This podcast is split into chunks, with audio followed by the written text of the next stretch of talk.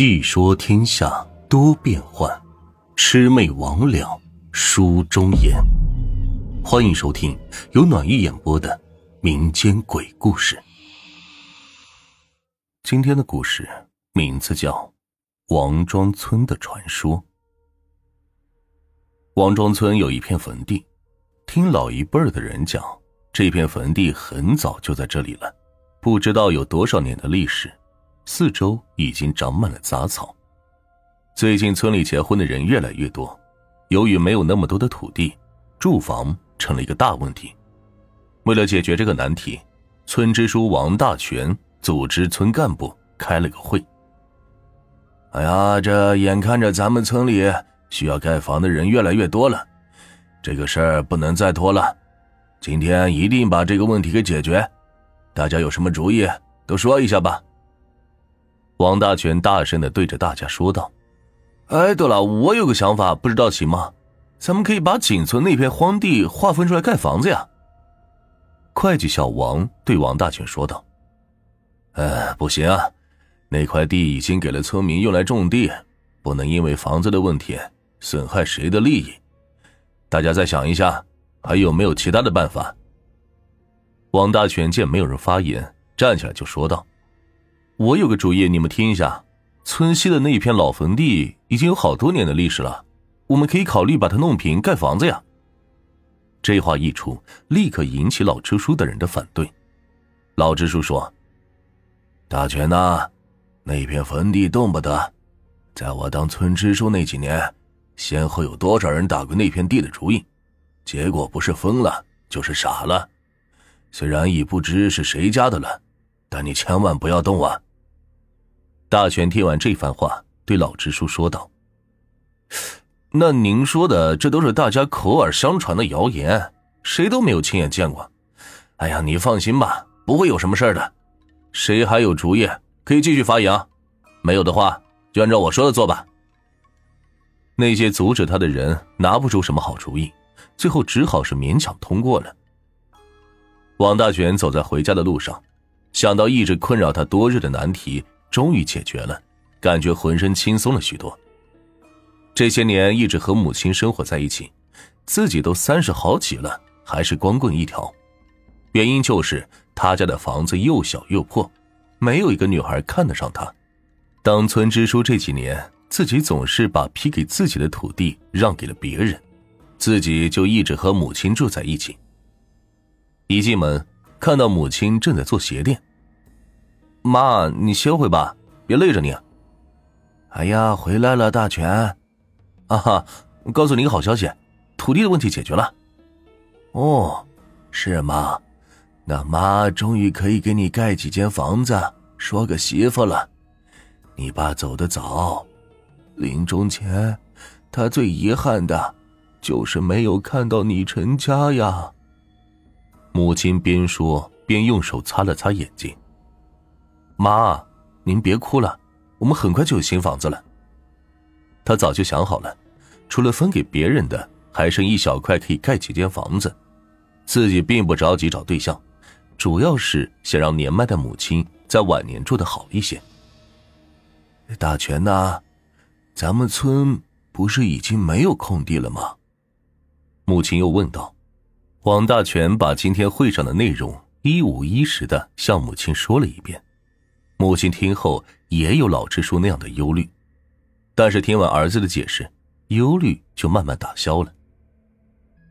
第二天一大早，王大全就组织大伙儿把那坟地上的土给推平了，然后按照先前计划好的，把大部分的土地分给了村民，最后一块留给了自己。这忙了一整天，回到家吃完饭之后，王大全突然再想去那里看看。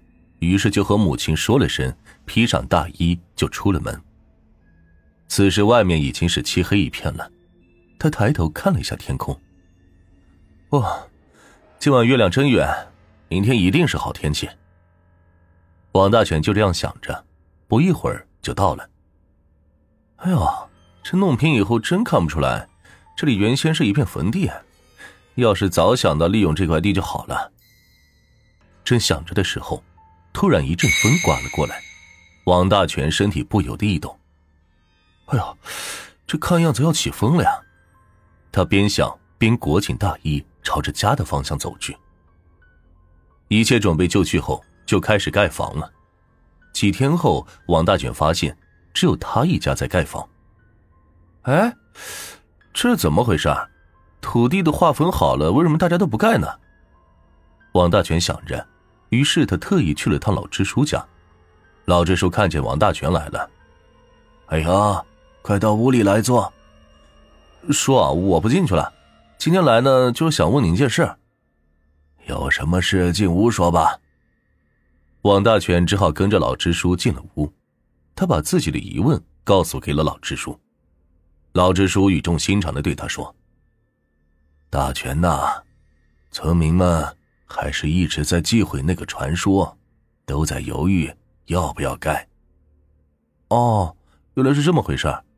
叔，那只不过是个传说，不会有什么事的。大全，还有一件事，就算你真的要盖，最好在盖之前把地下的遗骨给取出来，安葬到别的地方，这样对亡魂也算是一种尊敬。叔啊，那些坟已经有很多年的历史了，棺材里的尸体早就烂成灰了，我想应该什么都找不到了吧。王大全不以为然。老支书见他不听自己的劝告，就不再说什么了。闲聊了一会儿之后，王大全就起身告别了。走在回家的路上，王大全心里就琢磨着：既然大家都相信那个传说，哼，我偏要行动证明，那只是个没有根据的谣言。就这样，王大全决定自己先把房子盖起来，住上个一段时间，证明给大家看看。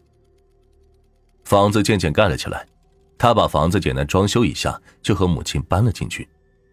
住进去的第一天晚上，王大全就做了一个很奇怪的梦。梦里有个长发的女人一直在对自己说话，走近一点才能听清女人说的话。你占了我的房子，还一直压在我身上，让我喘不过气，也动弹不得。突然，女人一把掐住了他的脖子。还我的房子！还我的房子！声音是越来越大。王大全一下子坐了起来。啊啊啊！原来是场梦呢。王大全深深的出了口气，用手擦了擦头上的汗水。从那之后，王大全常常梦到那个女人，女人总是重复着他的话。直到有一天，王大全早上去叫母亲吃饭。发现母亲在床上已经昏迷了不知多久。等到送到医院，医生竟也查不出什么原因导致昏迷不醒，还叫王大全做好心理准备。这天深夜，王大全守在母亲的床前，看着随时都有可能离开自己的母亲，眼泪哗哗的流了出来。天哪，为什么这样对我母亲？是不是我做错了什么呀？凌晨时分，王大全不知不觉趴在床头睡着了。梦里又是那个女人，还是重复着那些话。他对着女人喊道：“你是谁？为什么总对我说这些莫名其妙的话？”女人此时回了一句：“想想你现在的房子在哪里。”就这样消失了。王大全猛的一下惊醒了，他重复着梦里女人对他说的话。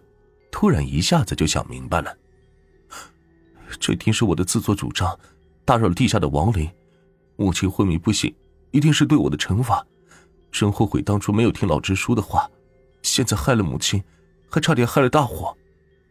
不等天亮，王大全就找到了老支书，又组织大伙把盖起来的房子全部拆了，还专门为那片坟地建了一圈围墙。王大全对着那片地，在心里默默的说着：“以后不会有人打扰你们了，请安息吧。”当围墙全部建好时，母亲在医院奇迹般的醒了过来。